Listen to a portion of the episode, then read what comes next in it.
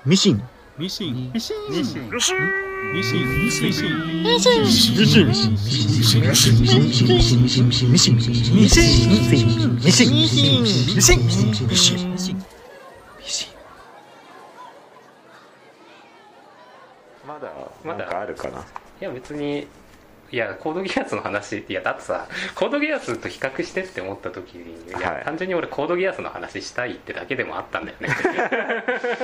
じゃあコードギアスを取り上げた時にやろうよそれだったら本当にさ、やりたいよね。復活のルルーシュのタイミングしかなかったんじゃない？コードギアスを取り上げるとしたらさ。いやー。もう無理だろだって。新作とか作られないしね。作られないのか。まあアプリゲームとか出てるらしいからなんか本当は復活のリルーシュの時にいろいろそのメディア展開とかうん。今後のシリーズ展開っていうのうん。をやろうかっていうことで、はいはい。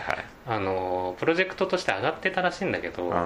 多分それがうまくいってないんだと思うんだよね。まあ正直だから復活のルルーシュはうん。あのあんまり上質なものではないのは間違いないから、うん。うん。やっぱファンムービーとしては、うん。あれはあれで良かったっていうことにもなると思うし、うんなんか別に映画の質としてすごい悪いっていうわけでは全然ないとは思うけど、はいはいはいはい。やっぱりこれでつなげちゃうのはよくはないだろうと。いくらなんでも。生死にしちゃうのがってとか、はい、っていうのがあるので、うん。うんそういうのはつなげられなかったんじゃないかなと、うん。まあ俺もそれはどっちかっていうと、うん、いいことなのではないかと。うん。コードギアスファンではあるけども、うん。ちょっと思ったりはするかな。あとね僕はそんなにこのコードギアス、まあ、復活のルーシュはすごい良かったんだけど、はい。なんかメディア展開にそんなに乗り気というか 望んでるところがそんななくてそうなんだ。なんかもともとでもその話を聞いた時に要は第二のガンダムみたいに作りたいみたいな話があったわけよ。はい。でえっ、とだからなんか要素だけ抽出して新しくやったらいいのにってすごい思ってて、うっていうのもあるしなんか何個か外伝とか出てんだけど、んはいなんか僕の中でのコードギアスって、まあ、ちょっと RRR との比較にもなっちゃうんだけどさ、はい。あのブリタニアっていう、まあ、アメリカのなんて言うんだろう、えーアメリカみたいな国がさ、日本を、えー日本をに戦争で勝ってそこを植民地にしちゃうっていうでしかもゲットーってなってるっていうのがさうん。うんすごいまず衝撃だったじゃんもういろいろ要素はあるんだけどさ、はいまあ多分やっぱ当時見てる時あったし、うん。で実際やっぱまあそこバカだったからさ。そっか敗戦国だったんだとか思わなかったけどうん。なんかあなんかある意味こういう未来もあったんかもしれないみたいなね。うん。っていうのを思いつつでえっ、となんかそうすると結構いろいろあの、えー敗戦国としてうん。強いられてる部分って結構多いなっていうのがあるじゃない？うん。でそれに気づいていくとなんかあの RRR 的な独立思想みたいのがやっぱ芽生えてくるじゃない。うん。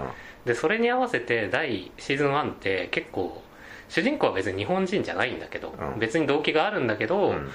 それをなんかその日本の解放みたいな感じで進んでって、うん。えーっと結構サクセスストーリーじゃないけど登ってくっていうのがうん。すごい良かったなって思ってるのね、うんででもまあその話を進める上で、やっぱ第2期とかになってくると、うん。あのギアスって何だったのとかさ、あの何のためのブリタニアの侵攻なのみたいなちょっとファンタジーな方に寄ってっちゃったから、あそれはそれで物語の行く末を追うっていう意味では面白いんだけど、うん。なんか求めてたのそこじゃないなみたいのがあって 結構ね。うん。だからなんかそのまああんまりだからさ挑戦的な作品だったってことではあると思うんだけど、まあね。それのえっ、となんか外伝とかでその EU 版みたいなとかがあったりするのね、うんえっ、とその超大国のブリタニアに EU も攻められてて、うん。それに対してどういう反抗してんのかみたいな話があったりするんだけど、うん。それもなんか望んでる形では全然なかったし、僕の中では、だそれとの類似型みたいので新しくコードギアスやってくれるんだったらすごいいいなって思うんだけど、うんなんかそういう感じじゃないから。って思ってたっていう話ですね。はい。とねいろいろ話したいんですけどねコードギアスは。まあでもそうね、うん。何かの機会に喋りたいね喋りたいですねまあ別にコードギアス会作ってもいいけど。もう一回俺が見るっていうのもありだけどね、まあ正直僕シーズン1だけでいいから語りたいんだよね。う んいや全部見るのはやっぱ体力いるよあれはあれはね。うん。なんか怒ってることもさ、うん。本当になんかいろんなことが起こるから。そうそうそうそう。うん。一本筋で話せる話でもないしね、うん本当にだからどこに魅力を感じるかによって、うん。コードギアスの楽しみ方全然違うような作品だと思うし。そうだよね。そう。だから俺ロボットアニメとしてなんか楽しんでないから。そこがね 一番悲しいところなんだよね。やっぱロボットアニメとして最初入ったからさっていうのはあるけどね。うんまあそっちの側面ももちろんあるし、うんそこでも訴えようとしてるのは分かるけど、ん。そうじゃないところでも引っかかりよっていうのは確実に作り手にもあるわけじゃない、うん。いろいろフックをね魅力的なものをこう引っかかりそうなものを入れてるからね、だからちょっと「スター・ウォーズ」的な感じあるよねちょっ そうだね。と、うん。どこにうん重きを置いて見るかによって、うん。やっぱりその作品の魅力が違ってくるっていうのもちょっとあるし。あるね。うんスター・ウォーズだったらやっぱちっちゃい頃はライトセーバーだけだったもんね。そうだね。盾とね、まあ今も俺はライトセーバーだけ 忘れてないんだ同時を。ど 忘れてないけど。いいことだねそれはね、うん。でやっぱり主人公がダース・ベイダー的というか、はいはいはい、はい。はいはい闇に落ちていく主人公なわけじゃないですか、あコードギアス？コードギアス、うん、あそうだね。っていうのもあるから、うんというところでやっぱそこで引っかかりを生み出そうとしてるのかなって思ったりもするうん。しダークヒーローっぽいね。そうだね。あとまあ時流にも乗ってたよね。前も話したけどさ、うん。デスノートっぽいみたいなのあったじゃん。ああそうだね。そうそうそうそう。頭脳戦だし、はいはい。ダブル主人公だし、うん。みたいな。まあだから時代がすごくなんか後押ししたような作品でもあるし、うんそのいろんな要素がその時々にあったうん。流行りみたいなのにうん。乗っかっちゃってるっていうのもあるから、うん。うん。なんかすごい作品だったなって 当時見てなかった俺は思いますよ、ね。はい、最初に見たのは2018年か19年ぐらいだったと思うので。後追いも後追いだよ、ね、後追いも後追いだけど、はい。全然。懐深いんで。今からでも見ていただきたいですけどねということで。はい。話していきましょうか。今回のやつを。ええはい。今回の。アムステルダムですよね、アムステルダムですね。アムステルダ。ムアムステルダ。これ2人とも見たいって言って、うん。あの候補に入って結局当たったやつですけど。はい。はい、なんで見たかったの？いやなんか予告すごい面白そうだなって思って。言ってたね、うん、まあそもそもさ前面に豪華キャストっていうので押し出してたじゃない、はいはい。その 3, 3トップをさはい。あのクリストファー・ノーランじゃなくてあいつあいつ。あのクリスチャン・ベールとはい。マーゴット・ロビーと。クリストファー・ノーラン。いやセットだから僕の中では。あのでもさジョン・デビッド・ワシントンっていう人が出てきてますけど、はい。うん。この人ノーランに関係ある人ですよね。いやノーラン関係あるけど 僕見てないんですよ。見なきゃ見なきゃ見なきゃ見なきゃっつってさ。あんなにうん。世間は盛り上がってたのに、テネット見てないの？見てない。まあじゃあしょうがない。僕好きな作品をがあった時に、はい。ちょっと離れちゃうなんか良くない癖みたいなのがあって なんだかんだあやってるうちに見なきゃと思いつつ、はい。なんかなんなんなんだろうなって思いながらこの感情をまだ理解できてないんだけどああの天気のことかも見逃してるし テネットもね、まあ好きなはずなんだけどね逃してるっていう。まあ、意外と話題作をね、うん。見なかったりしがちっていうのはちょっとねうん。わからないじゃないけどね、あのなんかあれだよね。なんかその特になんだろう。こういうのがあるよって話題作で上がった時にすぐに見に行けばよかったりするけど、うん。意外と時間経ってなんかどんどんどんどん話題だけなんかでかくなってくると、うん。いっかなってなっちゃう部分って ちょっとあったりするよね、そうだね。うん。なんか周りで騒いでるししかも情報も入ってくるしみたいなじゃあ俺はいいかって俺はいいか。みんながみんながいいならいいや。つまあね。あるある。でも結構さ 自分の中で好きな作品に対しても思っちゃうとよくないよね。うんまあね。はい。まあ話戻すと、はい。だってほらクリスチャン・ベールなんてダークナイトですよ。そうだね。マーゴット・ロビーはハーレクイーンだしはい。まあテネットの人だし。っていうまずスリートップがさバーンって出てさ、はい。で あのちょっとえっ、となんていうんだジャズエイジ的というか、うん。あのおしゃれなアメリカのねはい。雰囲気で入り、うん。なんだこれ白人が箱の中に寝てる。蓋もついてないみたいな。さ あのー誰だっけクリスクリス・ロックか、うん。あのウィル・スミスに平手打ちされた男ね。クリス・ロックがそんなことを言うってはいはいはい。いう予告でさはい。すごい面白そうじゃない？そうだね。見に行きたいなって思ってたんだけどね そういう感じですよ。はいはいはいはい。なんか俺が見に行きたいなって思ってたのが、うん。まあ一応ミステリーっぽいあれじゃないですか、うんうん、はい。そうそうそうそでいてコメディだと。ううん。でなんか結構予告でも見て取れたけど、うん。コメディ色が結構強いのかなって思ってて。そうだね。ちょこちょこその上品な笑いじゃないけど、そうそうそう。そういうものを入れてくるようなね。うん。ユーモラス感っていうのがなんかあったりとかして、うん、まあそれで割と最近コメディド直球のコメディみたいなのってうん。あんま見に行ってなかったなと思って。うん、うん。でまあ興味が湧いてたっていうのがあったので、うん。それで俺も見に行きたいなって思ってたから、うん。だからまあ2人がかぶってかぶって。結局これに今回なったわけなんですけど、求めてるものがねうん、ちょうどミステリーとコメディと、はい。みたいな感じで。あったのでちょうどこれになりまして。なりまして。はい。ということで行ってみて実際どうだったのかっていうのを聞いていきたいんですけども。はいはいはいはい。はいアムステルダム。どうですかね。まずこの「アムステルダム」っていうタイトルを聞いた時にですね、うんあの俺はなんかあの アムステルダムについてどういうイメージがありますかっていう話です。俺は薬物のイメージしかまずないんですけどね。薬ってマリファナとかマリファナとか。なんかそういうドラッグ系のはい。やつのええ街っていうイメージしかなくて、えそうなの？なんかそうだよ。いやそもそもさ、はい。い、や僕結構学のない人間だからさ、うんあのアムステルダムって言われてあなんか聞いたことあるけどヨーロッパのどっかだっけみたいなぐらいしかなかったから。ああいやだから俺も全然なくて、うん。はい、ただそう知ってることとしては薬物の街だなっていう、合法なんだ。合法じゃないと思うのよね、うん。あの黙認されてるというか非はいはいはい。犯罪化みたいな感じになってて、はいへえ、でドラッグの街っていうイメージかな。法としては取り締まってるけどうん。なんか探知犬はいないよみたいな感じ。逮捕されたりとかはしないよっていう感じかな、へえはい。なんかよくわかんないね。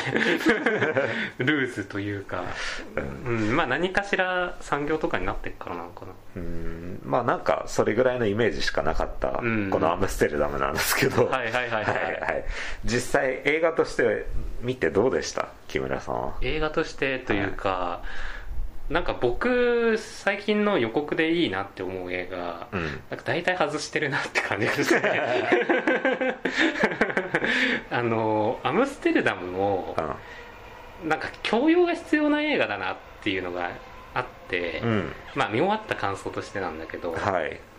あの愚者は経験に学び賢者は歴史に学ぶみたいなね。さっきも言いましたけど僕は歴史の授業寝てた人間なので。結構第一次世界大戦とか第二次世,、はいはい。世界大戦のね、うん。間の話とか全然わかんないんだけど、うん。だし、まあ、陰謀が出てくるじゃないですか、はいなんかそういうのもよくわからんかったっていうのがあって、はい。まあ、楽しめなかったかって言われるとそうでもないんですよ。うんうん。あのーさっきも言った通りキャストがすごい豪華だから、はい。キャラクター映画として見ようっていう形にはなったから、うん。別につまんなかったってわけではないんだけど、うん。なんかだから教養があってあの見たらもうちょっと心が動くような映画だったのかなっていうのを思った時に、なんかじゃあやっぱそんなに良くなかったのかなって。僕の僕の見方としてね。思っちゃったと。思っちゃった。あと感想としてもキャラクター映画だから良くも悪くもふうんと面白いとも言いづらいし、うん。あのすごいつまんないとも言いづらい映画になっちゃったなって。いうのが感想ですね。なるほどね。はいけどねあの俺もおおむね思ってることとしては 一緒ですね。割と一緒かなっていう気がするんですよね、ええ。これはすごい期待を持ってうん。見に行った映画だけに、はい。ちょっと不完全燃焼っていう感じのうんうんうんうん。あれが強いですね。うん。だからそれがなんでなのかっていうと、うん。やっぱりその良かった部分としてはうん。まあ役者さん豪華だよねっていうのを見る映画ではあると思うけどうんうん。その主人公3人いるじゃないですか、ええバートさん、うん。ハロルドさんバレリーさん。バレリーさんね。はい、でこの3人のアンサンブルっていうのは、うん。やっぱり見ててよかったですよね、うんうん。うん。なんか仲良くなっていく場面っていうのもすごいキャッキャしてて、あのまあよかったなって思いますしあの帽子の中にねバラバラの言葉入れて、はいはいはいはい。即興でお歌を歌うって歌うっていうやつね。とかさ。でたらめな歌。でたらめな歌だけど、うん。でもなんかそれがなんかちょっといいアンサンブルになってるというか、調和を生み出してじゃないけどうん。っね、ていうのとかね。この3人が出てるところっていうのは軒並み良かったなっていうふうには思いますよ、うん。うん。っていうのはあるんですけどまあとはいえですねこの映画やっぱり、あの一番最初に字幕で出る通り、うん。ほぼ実話ですみたいな。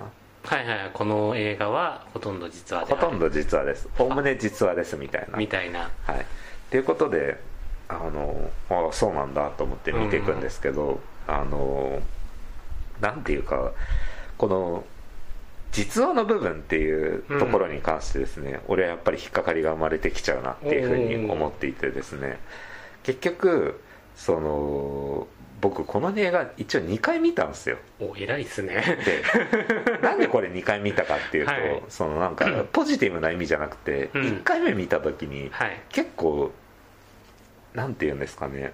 えっ、とどこに向かっていく映画なのかっていうのが最初見た時よく分からなくてですね。あそれはねすごいあるよね。うん。うん。なんか俺割とあらすじも調べず、うん。予告もちゃんと見ずうん。行ったんですね、うんそうすると結構どこに連れてかれるのかっていうのが分かんないまま行くから、うん。すげえ退屈に思えちゃったんですよ1回目見た時に。あでもねそれはあるよ。僕もだから、そのキャラクター映画っつったのは、はい。出てるやっぱキャラクター豪華だから、うん。その画面としては飽きないしそうね。さっき言ったその3人のアンサンブルっていうのも、はい、まあ、3人仲いいなみたいので見れるからうん。見れるけど、本筋として別に起こってる事件は面白くないんだよね。そうそうそうそう。その起こってる事件っていうことこそがうん。本当にあったことなわけだから、でこのじこの映画において、うん本当じゃないことって、うん。実はそのアンサンブル周りのことなんだよね3人。あ3人のキャラクターに関わることって3人のキャラクターに関わることとかっていうのは、うん。ほぼ全部多うん。分創作なんだと思うんですよね、でしょうね、はい。でも実際さ銃撃止めたとかはどうなんだろうね。えーっとねそれも多分創作なのではないかと。創作なんですか。はい。はい。ただここの事実と事実じゃない部分っていうことに関して、あんまり言及してる人とか、そういう資料とかがうんないから、はっきりしたことはちょっとわからないんだけどもちゃんと原文とかで、うん。あのなんだろうえっとちゃんちゃんと英語で調べれば、まあ、もしかしたら出てくることなんだろうとは思うけど、日本でそういうのをちょっと調べようと、うん。この短期間でしても 正直どれがあの実際起こってることで、うん。フィクションのことなのかっていうのをはっきりして分かるあの、うん。資料とか文献みたいなのはなかったんだけど、うん。はい、だけどまあ実際に起こってることとしては、うん。そのビジネスプロットっていうああの、うんで出てきました。ね。調べてみて、はい調べてみて。はい。っていうところが、うん。あのやっぱり起こってることだと、うん。だからそれ以外っていうのはやっぱほぼ創作なのではないかなと、やっぱ思ってますよ、だからさなんか僕もし軽く調べましたけど、はい。そもそもまずビジネスプロットって Google で入れて、はい。ビジネスの成功の秘訣とかしか出てこないんだよね。っていうのもあるしあとなんかさあのエンドロールで流れたあの将軍の演説っていうのは、はい。ロバート・デ・ニーロがやってるけど、はい。あれの映像もあるし、うん。あの本人もいるし、うん。あの人が出した本とかもあるんだけど、はい。で、まあ、あの調べた感じだとロバート・デ・ニーロがすごい努力してあの演説の感じをほぼほぼ似せてるっていうんだけどまあね。そうそうそうそう。エンドロールでもだって2人の演説をわざわざ出してね。出してねこんだけですよ。こんだけですよ。かぶってますよみたいな。一緒だよ。一緒だよみたいなやるんだけど。全然容姿違うのに。そうだね。っていうのがあるんだけど、じゃあその他の情報っていうのはちょっとよくわかんないよねってことだよね、うん。っていうか多分その多分永部さんが言いたいところとして、はい結局事実であるっていうのって、うん。まずあの演説とその将軍ぐらいしかないんじゃないかっていうことじゃない、そうだね。なんかさ普通の映画だったらうさ、ん。まああのこれがじゃあクライマックスにあの演説が来るとしてだけど、はい。うん。その間にこうなりましたこうなりましたこうなりましたっていうちょこちょこ大きい事件があって、うん。それをつなぐものっていうのが伏線じゃないけど、うん。あって最終的にあそこが一番上がるところじゃないけど、うんあの白尾になってるっていうのがやるべやるというか物語上になってると思うし、うん。実際その実際の事件というかでっかい事件があったとして、はいそれに対してのあの実際起こったことっていうのも、うん。多分何かしら表面上あるはずなんだけど、うん。あんまりそれがないよねってことだと思うんだよね、うんうんそれこそ本当は実際にあの最初に死んだ将軍の死っていうのも、実際にあったことかもしれないし、うん。娘が殺されちゃってっていうのもあったことかもしれないし、うん。あの病院変な病院っていうのもあったのかもしれないけど、うん。それにじゃあその一つ一つのに関わる事件っていうのがやっぱ描かれないからうん。なんかもう映画として面白くないんじゃないかって思うよ。うーん。そうね。確かにね、うん、だから、うん。えっと、その事実に基づいてる部分っていうのがうん。実はそんなに面白くないっていうのがこの映画の欠点だなって思っていて、はいはいはいはい。その一応あらすじとしてはさ、うん。その何でもない一般市民のうん。人たちの、まあ、ある意味冤罪事件っぽいことがうん。大きな事件というか陰謀に結びついていてっていうことが、あの大きなあらすじとしてあるわけじゃない？そうだね。だけどさその実は大きな事件というか陰謀に基づいていてっていううん。その事件の大元のことがさ、うん。なんか俺はつまんないって思っちゃったのね。あそのこの結局さあうん5人委員会ってやつがいてさ、はいはいはい。ははい。いまあ、史実でいうところのビジネスプロットっていうものをうん。実は起こそうとしていたと、うんうん。っていうところにその殺書の殺人っていうのはつながっていたんだっていうところになるっていうんだけどさ、うん。俺はこの事実があなるほどそういうことを企んでいたのねっていうことが分かった時に思ったことが、うんえこの企みってさ、うん。現実問題として成功するようなことなのっていうのをまず思っちゃったのね。あーでもさ、はい。まあ成功しそうだったんでしょ？まあいや。その説得力はないよ多分。その映画の中ではさ。これが、うん。俺の調べた範囲の中ではよ、ええええ中ではだけど、うやっぱり陰謀の域を出てないというか。いや無理じゃないかなって。うん。俺は映画を見てる最中もやっぱり思っちゃったのよ、はいはいはい。こういうことって、うんうんいやそんな簡単にいくことなのかなっていうふうに思っちゃうし、んうんっていうのがあったんだけど、うん。やっぱりちょっと調べてみる範囲でもうん。これはやっぱり陰謀の域を出てないと。うんこいつらがうん。ちょっと行き過ぎた妄想に取りつかれてただけなんじゃないかっていうような感じのことがやっぱり調べれば調べるほど思ってきてう、ん。うん。だからそんなにね大きな陰謀っていう感じでもないというか危機感というか現実につながんないような話ってこれをちょっとハラハラして見ることっていうのは、うん。やっぱりちょっと難しいのではないかっていうふうにも思いますね、うん。うん。だからまあっていうかそれでいいような気もするのね、うん。要はコメディだからこの映画って。コメディなんですか？コメディだと思う。だからはいはいはい。現実に起きそうだった真面目な陰謀の、うんうん。うんあの事件においてうん。陰でこういうことが起きてましたみたいなことを、うん。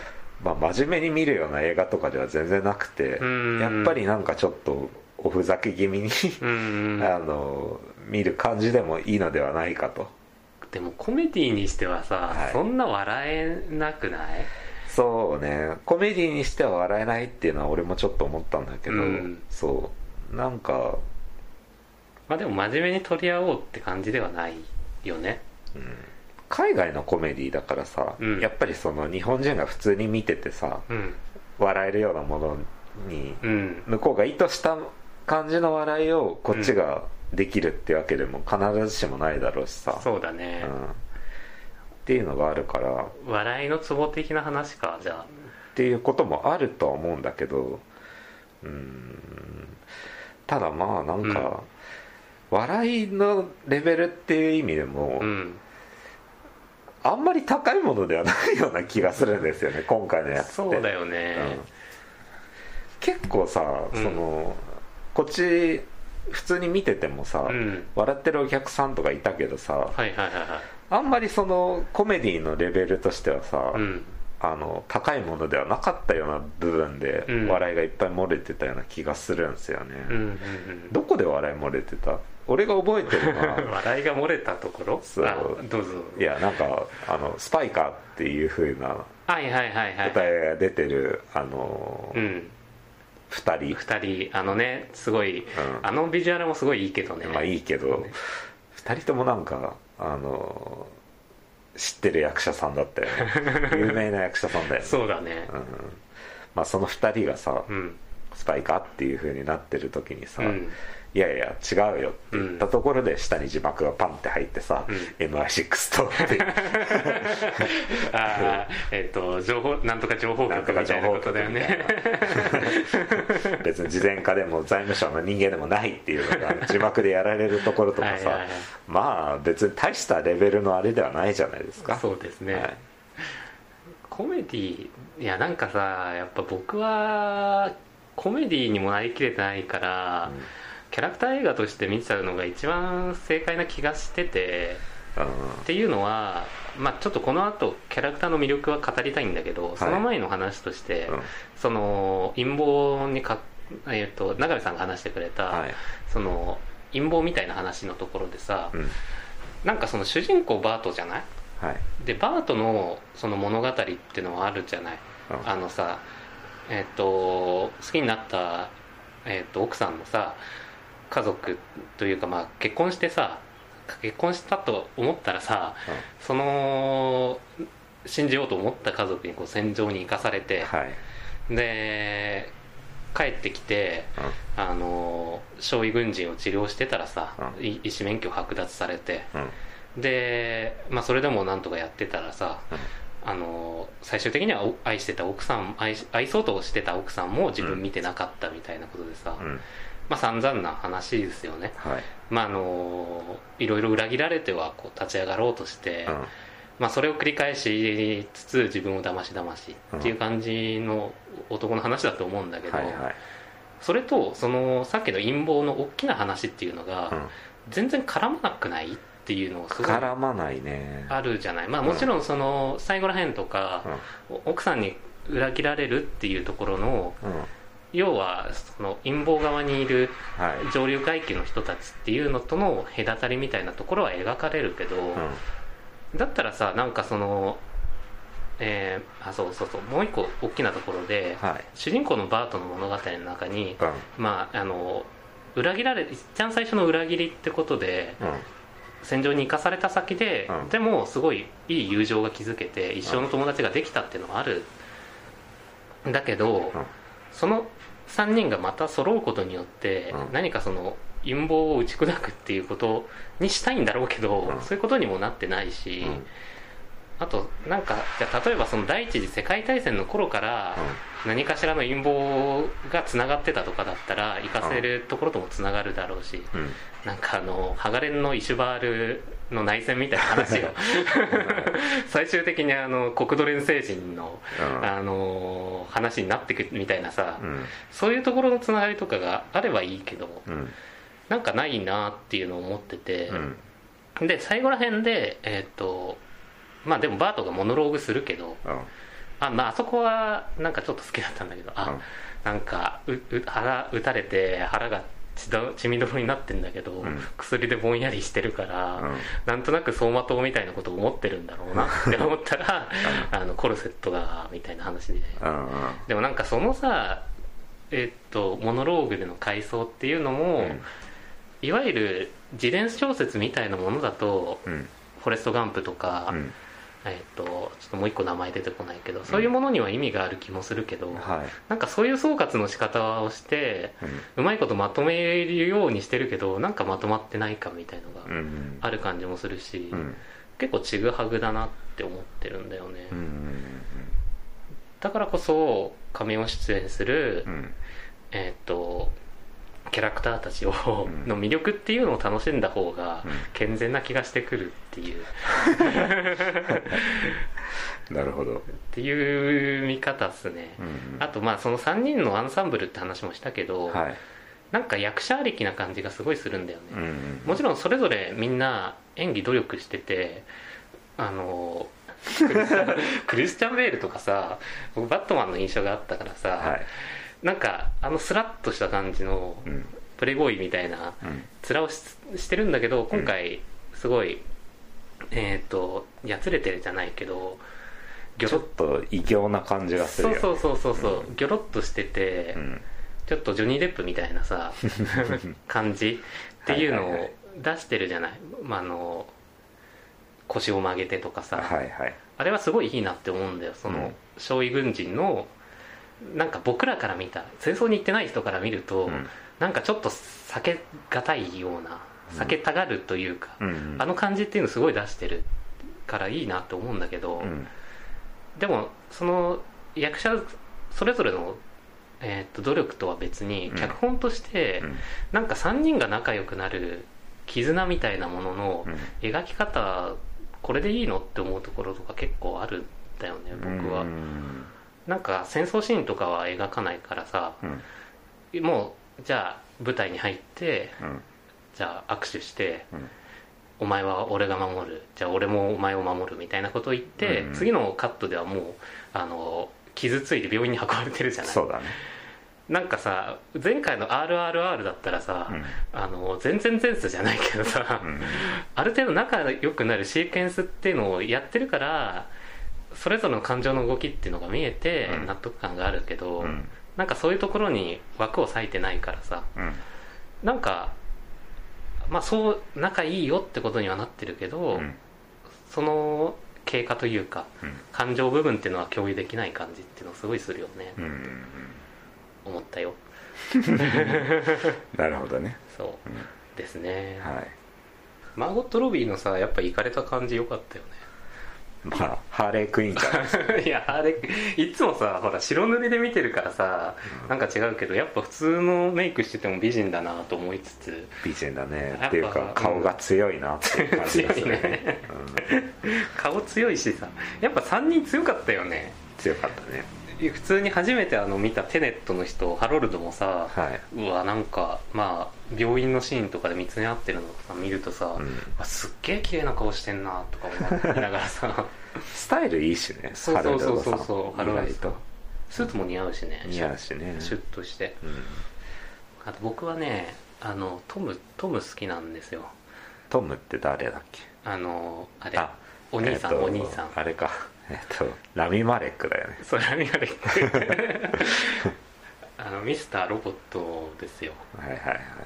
あのフレディ・マーキュリーでもあり。そうですね。ララムマレックのちょっとギョロ目というかあの焦点がさちょっとん左右の目で離れてるような、ね、はいはい。感じとかすごい好きなんだよねなんかさでもうん。ミステリーとしてさ、うん。あいつが出てきた時にさ、うん。明らかに怪しいよねって こいつなんかあるよねっていうのがね絶対あったけど、やっぱあったよね、そうだね、なんかそういったところでもミステリーとしてのうん。なんかハラハラドキドキみたいなのはそんなになかったかなっていう、怪しいやつがやっぱ怪しかったっていうのはあるし、そうだよね、うロマン映画でもあるよねとは思う。ロロマンっていうのはあの過去過去ロマン的な大正ロマン的なというか。ああそうね、うん、なんかさ、まあ、永見さんやってないから分からんかもだけど、はい。メタルギアソリッドメタルギアソリッドの中にさ、うん。あのアメリカの話なんだけどあれって、うん。あのアメリカを陰で操るなんか委員会みたいのがあって、うん。なんかそれがさえっとナンバリングが続くにつれ過去話とかやったりするのよ。うんでその中に冷戦時代とかが登場して、うん。その頃から実はそのいなんて言うんだろう。委員会の元みたいのがあって、みたいなとかね、うん。語られた時にはいはい、うひょいいなって思うんだよね。なんて言うんだろう。歴史の中にあるロマンじゃないけど、うんうんなんかそういうところにつながりそうな気はしてたなって思うんだよね。うんああそうね。確かにね、陰謀なんだからねもっと悪の組織的な感じでさやってもらいたかったなとは思うけどね。まあただそこは史実に基づいてるから、うん。そんなにやりすぎることもできなかったんじゃないっていうような気がするんだよね。だからやっぱ変に史実と絡めてることが、うん。この映画のもっと面白くなりそうな要素をうん損なってるっていうふうにも考えられるよね ちょっと。だからこんなことするぐらいだったらうん。別にフィクションでよかったんじゃないっていう。あの意外と調べれば調べるほどさ、うんうんうん。その5人委員会っていう今回のさ、うんうん裏で操ってるやつらのことっていうのがさ、うん。あのこの映画の中ですごいあのしっかりなんか史実に基づいてうん。描かれすぎるほど描かれちゃってるから、うんむしろそこは誇張してもよかったから、フィいクションとして楽しいものにしてほしかったっていうのがちょっとあるかもね、そうだよね。うん。なんか変に史実にちゃんとやっちゃって、こんなさ、うん。あのロバート・デ・ニーロの演説がさ、はい。実際のやつとさ あのほとんど一緒っていうか、うん。ほぼ丸々一緒で、うん。完コピやってるみたいなことってさ、うん別にどうでもいいっちゃどうでもいいことじゃないかまあって。ねロバート・デ・ニーロ健在みたいなことではあるけど。ロバート・デ・ニーロはすげえなって思ったしっていうか最後のエンドロールまでそれをドヤ顔で入れてくることってさ、うん。やっぱどうなのともちょっと思うしね、うん。だからもうさあの演説の時にさうん。隣にアーサー座らせてほしかったよね。撃たれちゃう撃たれちゃう。頭打ち抜かれちゃうでしょ、ねまあ、史実の話で言うんだったらさ、うん。お前らファーゴ見ろって話じゃない？この映画は全て実際にあった話ですみたいな。そうね。とかね。もうちょっとなんか映画として昇華させるんだったらさうん。あのキャプテンアメリカのあれ、えーウィンターソルジャーみたいにするとかさうん。あれもなんかあれじゃない？なんかなんとかゲート事件。ウォーターゲートだか、はいはい。バルダーズゲートだかわかんないけど。町山さんが話してたけど。はい。あっていうのもあるしね。そうそうそうそうそう、いやーいやマーゴット・ロビーの話とかすげえしたいけどねいやしてよそんなだったら。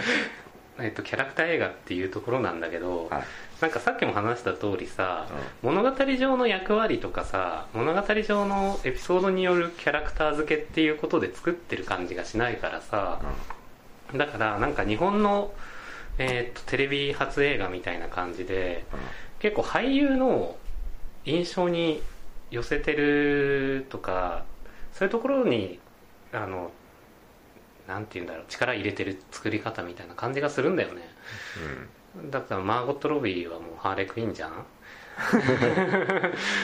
でもまあ今回そんなでもなかったけどもうあのプリケツがすげえいい役者じゃない？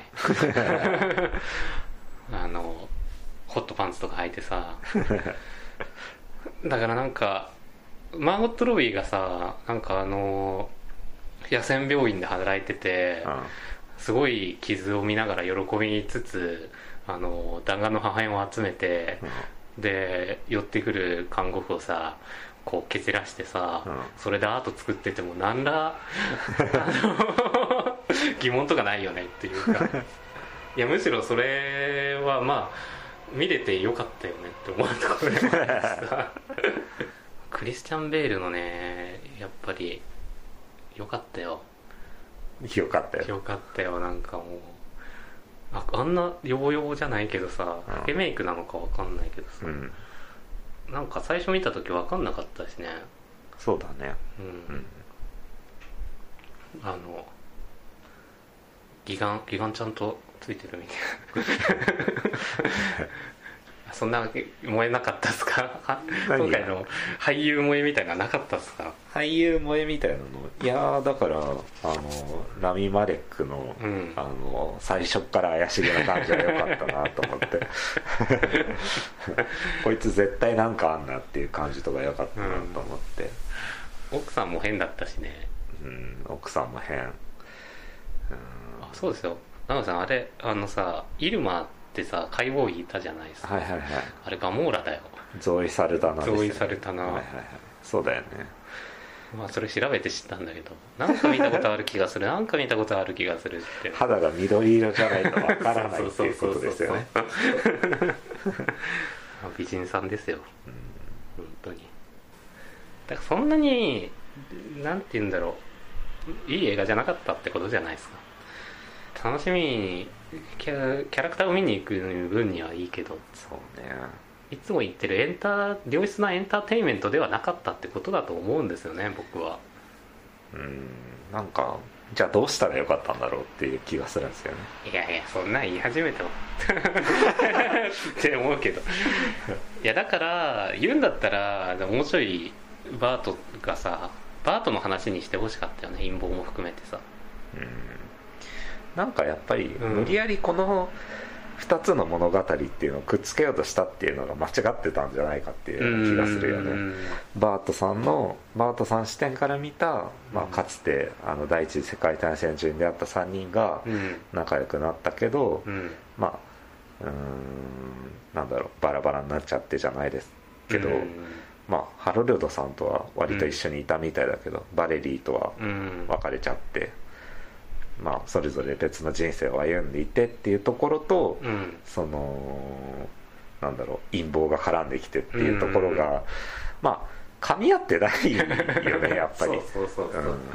だからこれを絡めるんだったら、うん。さっきも言ったかもしれないけど、うん。もうちょっと話として誇張してもよかったし、うん。それかバッサリ全然違う話をするでもよかったしそうだよねっていうところが全部中途半端になっちゃってる結果がアムステルダムっていうことだと思うんだよね。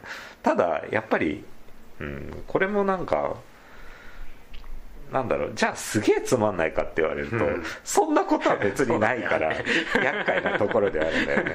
そうなんか実際のそのビジネスプロットってはいうこういうこと自体も、まあ実俺知らなかったわけだし、うん。こういうのがあるんだあったんだっていうのを知れたっていうことは面白かったしそうね。まあじゃあさ逆に言うとじゃあ映画館出たとこで、今回のじゃあこのビジネスプロットの陰謀っていうのが、まあ、現代社会の何かメタファーになってたのかって話もあるよね。あー。まあもちろんその特に日本日本の映画じゃないけどうん。日本だったらさ、まあ、安倍さん撃たれてなんかそのそれを調べてったらさうん。結構カルト教団とうんあのカルト教団があの評伝になっててうんうんあの国会議員と結構絡んでたみたいな話がさはいはいはい。いろいろあるけどさ、うん。じゃあそれが今回の 陰謀と重なるかって言い出したら、うん。じゃあもうちょい見せ方あったよねとかあると思うんだよね。そうだね。それはアメリカでもあると思うんだよ。うんうんうん。すごい。確かに。メタファー的な社会風刺じゃないけどなんかねでも怖いですよ。秘密結社いまだにあるかもしれないです。よまあねそうだね。でもやっぱりこの秘密結社みたいな人たちがさ、うん。仮になんか成功してたとして、はい。やっぱりうまくはいってなかったっていうのは さっきも言ったかもしれないけどあるし。ああそう。ね、えー、そういう軍人軍人の票を得てうん。ギル将軍がうん。大統領になって、うん。それを傀儡にして、ナチに走ってたってこと？ファシないだろうズムにっていう気アメリカが？すうん、ないと思うよやっぱり。でもこの当時のえっと世界的なあれとしては、うん。実際にそのヒトラーが台頭して、はいはいはい。えっと国家元首になったという年だったらしいですし、うんうんうん。もうムッソリーニは党に台頭しててっていうようなうん話らしいですし、はい、っていうのがあったからこういうのもあったのかもしれないねっていうような感じなのかもしれないけどただアメリカがあの時代になったのかそういうことになったかって言われると、まあなんなかっただろうなって思うし、まあね。はい。どう見てもこの規模の小ささから見て、うん。それは考えづらいなって思うけどね。うん。まあでもあれはあるかもしれないよね。その、まあ、散々少尉軍人出てきたけどさ今回、はい。あんだけ第一次世界大戦で兵士が行って、うん。でこんだけ傷ついてる人がいるけど、うんあの潤ってんのは多分上の上流階級だけみたいな。さ、はいはいはい。そういう話は今の時代もあるんじゃないの？まあね。アムステルダム。アムステルダム。あでもさ僕ダークナイト結局ダークナイトじゃねえや。アムステルダムさ。えそんな間違い。いやじゃあクリスチャン・ベールの話をしようと思ってアムステルダム見るまでさそういえば俺クリスチャン・ベールダークナイトから見てないかもしれないと思ってあ他何やってたんだっけってわ覚えてます？他わかんない。何やってた？いやわからんそれをねあのよく見てる永井さんだったら知ってるかなとで。もねクリスチャン・ベール俺の中で見た目がコロコロ変わっちゃう人だからあんまり認識できてない人なんだよね。そうなんだ。なんかさだから僕も最初分かんなかったって言ったけど、うん。それ調べて分かった話でさ、うん。結構あとなんて言うんだろう。記事とかでもさ、うん。今回の役作りすごかったみたいのが出てくるんだけど、うんあじゃあ僕もしなんか気づいてないだけで他の映画で見てんのかなとも思ったんだよね、やっぱそういう認識なんだね。そうだね。だって元こんな感じの人だからね。え？なんかやっぱ全然違うじゃん違うね。映 なんか一番左とかちょっとなんて言うんだろう。トム・クルーズじゃないけど トム・クルーズじゃないか。なんかすげえ見たことあるんだよな。画なんかチャック・ノリスみたいな。ひげ面のなんか人の良さそうなおじさんっていうおじさん。感じがして。ほらチャック・ノリスっぽい。本当だ激にあじゃあ素材としてすげえいいって感じなのかもしれんね。そうだね。でもなんか表情っていうのかな。なんか無表情の時の浮かべてる表情みたいのは確かにバットマンの時に見たやつと、うん。今回のバートで見た時ってはい。い一緒だなっていうのは思った。うんうんでもやっぱえっと風貌が違うから与える印象が違ってるんだけどあ何にでもなれる役者ってことですね。そうだね。だって出てるのやっぱすごいよ、うん。アムステルダムソウラブサンダーフォード VS フェラーリ マネーショートとか。ていうかラブサンダーいたんだそうだね。どこにいたんだろう？神様の中にいたのかな？えあいつじゃねえの？敵じゃねえの？違う？あれそうだっけ？5話 ?5 話だったら俺もう一回見直すぜ。5話でもすごい有名な役者さんがやってるって聞いたのは覚えてんだけどね。なんか。5話だ。5話か。えじゃああのガリガリを引き継いだまんまだったんだ。そうなんだ。うわもう一回見直そう。5話か。5話だったんだ。うわー。見てるね。全然だったね。全然ダークナイトから見てないとか言ったけどさ。うん。5話やってたのか。そうだね。えじゃあすごいね。あんな演技してたんだ。なんかさやっぱあのラブサンダーの中でさ、表情で言うと5話がすごい浮いてたなすごい魅力的だったなって思うのよ。うん。あの白黒の惑星の中でのうん。すごいアップになったりするんだけどはいはい。クリヒムはいつも通りクリヒムじゃん。ナタリー・ポートマンもナタリー・ポートマンだしさ、まあねでも5話の顔がねやっぱ一番苦悩に満ちててよかったなって思ったんだけどね。そういうのが言える映画な気はするよ。なんか結構さうん。盟友同士の共演で合流点みたいな感じだから、はいはい。あの人出てるあの人出てるっていうんで、うん。今回の役まあこうだけどっていうので、うん。昔やってたのとこうだったよねみたいな。はいはい。そういう話題になるような映画ではあるなって。ああそうね。うん、うんまあ、これからハロルドのジョン・ディット・ワシントンも終えるしね。結論めいたことでも言ってこうかあ結論めいたことですか、な、うん、まとめに入りましょうか。まとめに入りましょうよ。例えが浮かばないんでやっぱストレートに言うとはい。キャラクター映画だなって思いますよね。まあね豪華だしね。うん豪華だし。うん。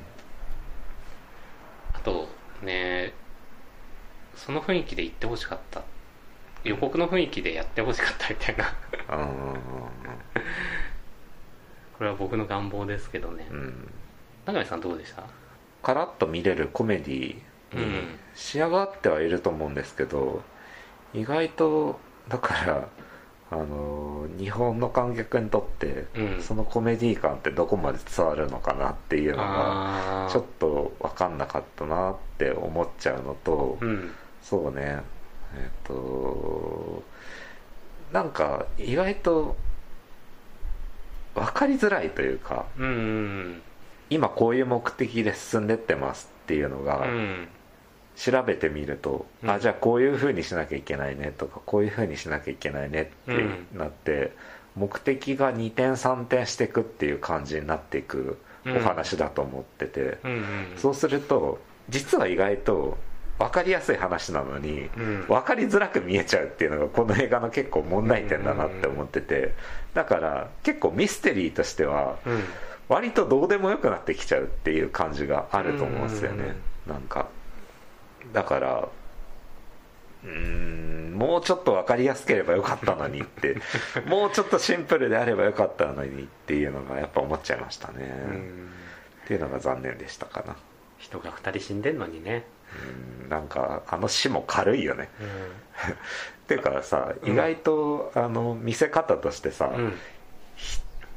結構えって思うようなさうん。描写っていうのがさ、割とカラッとされて描かれてるからさ それもどうなんだろうってちょっと思うよねあれでも 惹かれるシーンとか良かったけどね。ドグチャーってなドグチャーって。あゴロゴロゴロっつってタイヤに巻き込まれるのがさ、えーって なんか結構こんなに人が惹かれるシーンをさてらいもなくやってるって珍しいよね珍しいね。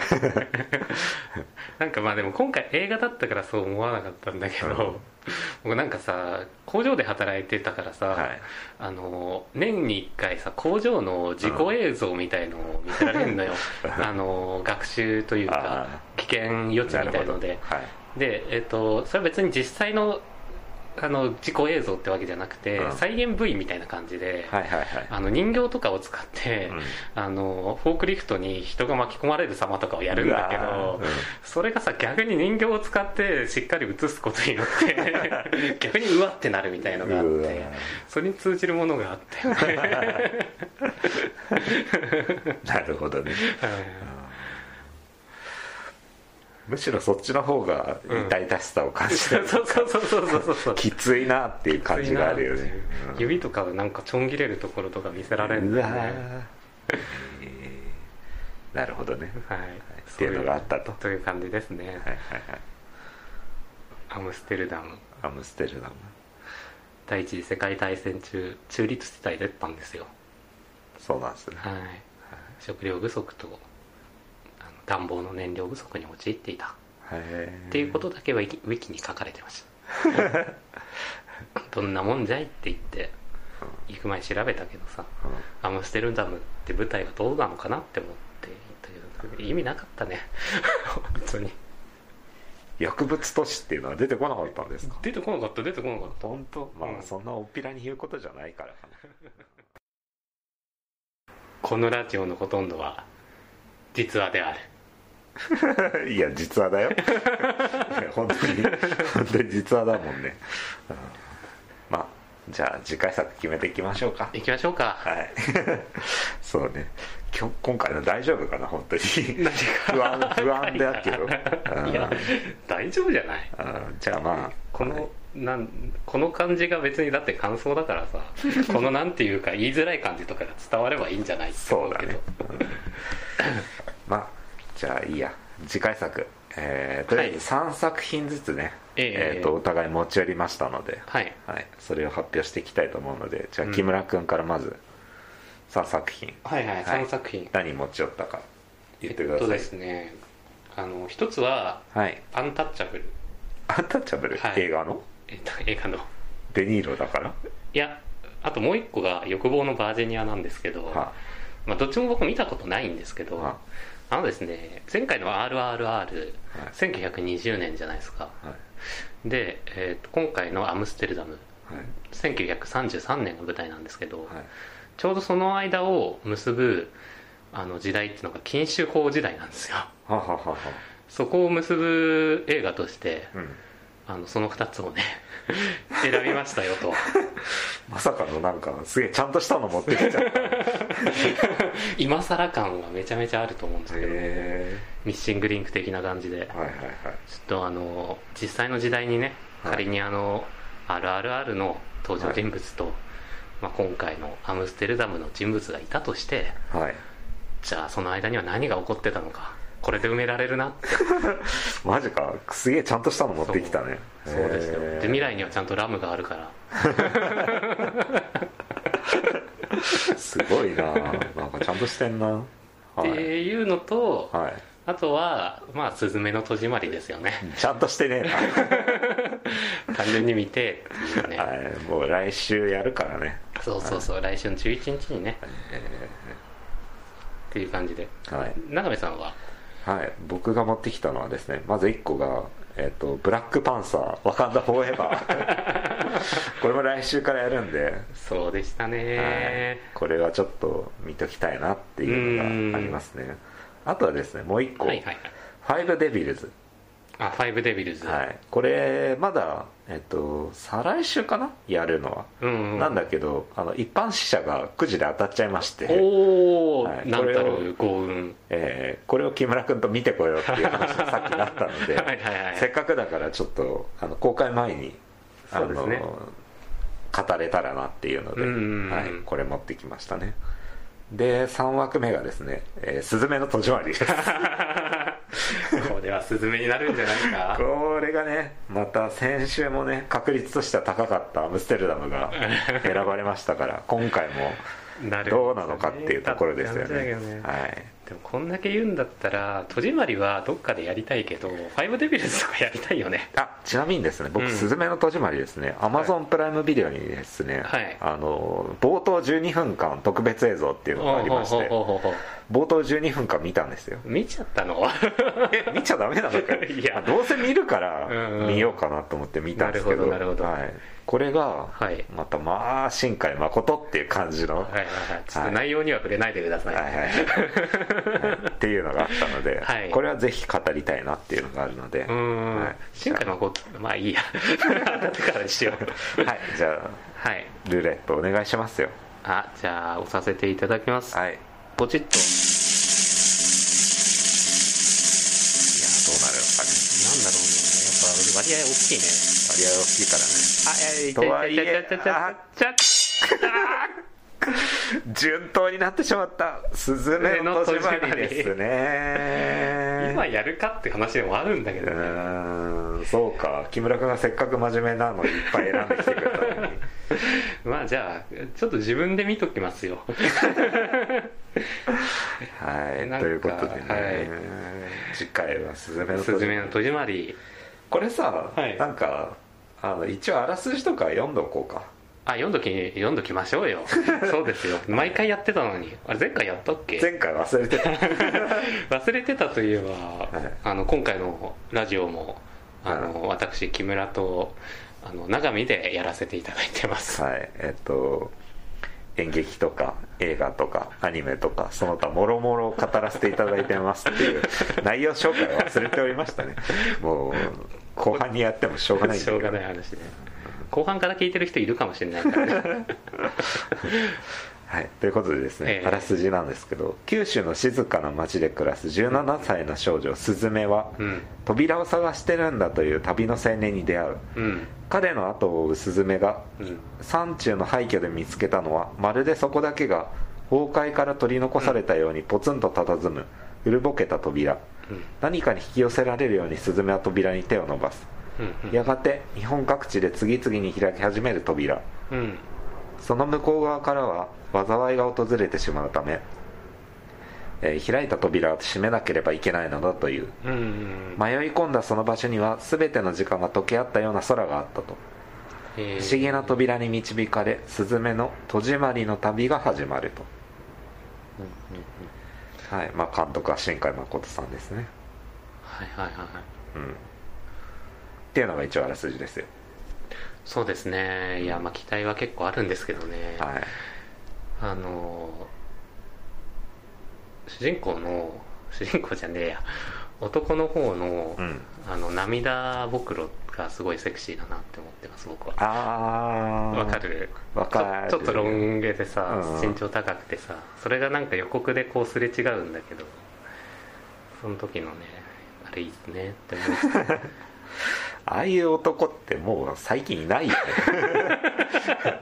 なんか、まあ、ロン毛の男がそんなにもういないような気がするから、はいはいはい。はい。いや全然でも小劇場でバンドやってる人とかあんな感じ 絶滅危惧種のような気がしますけどね。はい。あとはねいろいろ話したいことありますけどね予告にであってもね、うん。今回のその深海ヒロインはどうなんだみたいな話とかね。今までとちょっと違う感じはしなくもないけどね、うん。うんでもなんか一つに結ぶの好きなのかなみたいなのあるよね。フェチっていうフことですね。ェチ的な話で、あるのかもね、うん。前回二つ結びだったのかな。まあ。前回覚えてねえな。どうだったかな、うん。まあでも。まあ毎回新海誠さんはフェチを爆発させてる人なのでね。そうだね。今回も多分あるのでしょうっていう気がしますけどね はい。まああとはいろいろねそのスズメの戸締まりに向けてうん。周りのなんて言うんだろう準備みたいなもんあるよね。なんかさあの、まあ、さっき話した マックのハッピーセットであのスピンオフの絵本が読めるとかさ あとどっかの新聞のぶち抜きでさうん。天気の子のヒロインの後ろ姿だけがあって、うん。そこに自分の好きな空を描けますよみたいなあるって聞いたね。そうなんだ。そうそうそう。へとかね。まあでも微妙な時期にやりますね。え11月はね、うん。映画が売れない時期と言われてますからね。ハロウィンとクリスマスの間だもんね。うんそうね。ただまあそこにぶち込むことによって、まあ、うん映画界盛り上げようっていうあれなんじゃないかなっていうのはちょっと思いますけどね。志が高い子って。うんそうねまあブラックパンサーもやるしね。そうだよ。意外と11月楽しみなやつ多いですよ。うん、ブラックパンサーね悲しいよ。まあね悲しいけど。ね、悲しいよもう。まあまあまた当たったら語りましょうよ。そうですね。はい。ということでということで。終わっていきますか。はい。はい。ありがとうございました。ありがとうございました。はい